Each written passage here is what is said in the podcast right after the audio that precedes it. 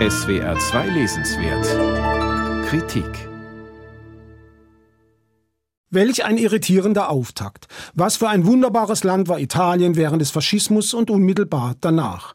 So schreibt Pier Paolo Pasolini im Jahr 1973. Zweideutigkeit ist das Mindeste, was sich zu diesem Lob sagen lässt. Pasolini hat die Diagnose Faschismus immer wieder benutzt. Faschismus, das war für ihn die Zeit Mussolinis, faschistischen Faschismus nannte er diese Epoche. Dann kam der christdemokratische Faschismus, eine demokratische Nebelhülle über klaren Machtverhältnissen. Seit ca. 1965 diagnostizierte und beklagte Pasolini einen Faschismus des Konsums, der jegliche authentische Lebenswelt zerstörte. Es ist erstaunlich, wie sehr einer, der so aneckte, dessen Positionen radikal und solitär waren, zugleich einen sehr präzisen Ort in der italienischen Öffentlichkeit einnehmen konnte, als wäre der aufrührerische Rand, von dem Pasolini ausschrieb, paradoxerweise mitten im Zentrum der Debatten und Diskussionen. Monika Lustig und Florian Baragni veröffentlichen nun in dem sehr empfehlenswerten Band Eine Jugend im Faschismus zum ersten Mal auf Deutsch einen frühen Text von Pasolini, der 1942 erschienen ist, und ordnen ihn behutsam, philologisch und politisch ein. Er trägt den Titel Italienische Kultur und europäische Kultur in Weimar. Pasolini berichtet in ihm von einem Länderaustausch, an dem er als Vertreter des faschistischen Studentenbunds Italien teilgenommen hat. Es scheint also noch verwirrender. Der spätere Streiter gegen den Faschismus, früher selbst ein Faschist? Das hätte die italienische Rechte gerne gehabt, die sich schnell auf diesen Text gestürzt hat, ihn aber fälschlicherweise einer anderen Veranstaltung zuordnete, auf der auch Goebbels gesprochen hatte. Vertreter der Linken, so Monika Lustig, haben wiederum die ganze Weimar-Reise als neonazistischen Schmuh abgetan. Die Wirklichkeit ist wie immer etwas komplizierter und es ist nicht die geringste Leistung dieser Essays, diese Komplexität aufzuarbeiten und auszuhalten. Pasolinis Bericht kommt voller Selbstbewusstsein daher. Was ihn auszeichnet, eine starke und entschiedene Betonung der Autonomie der Künste.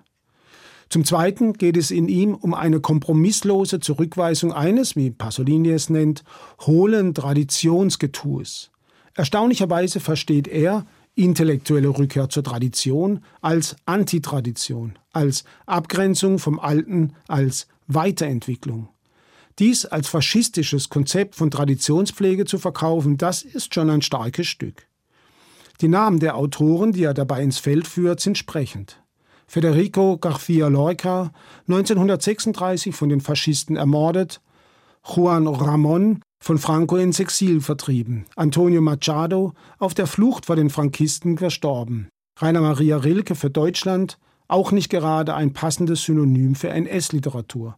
Dann für Italien Giuseppe Ungaretti in den 1930er Jahren Mussolini nahestehend, aber doch zu hermetisch und darum kein Fackelträger massentauglicher Propaganda.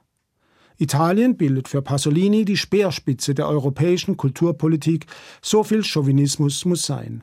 Deutschland ist ein Barbarenland und die anderen Mitstreiter kennen sich einfach nicht gut genug aus.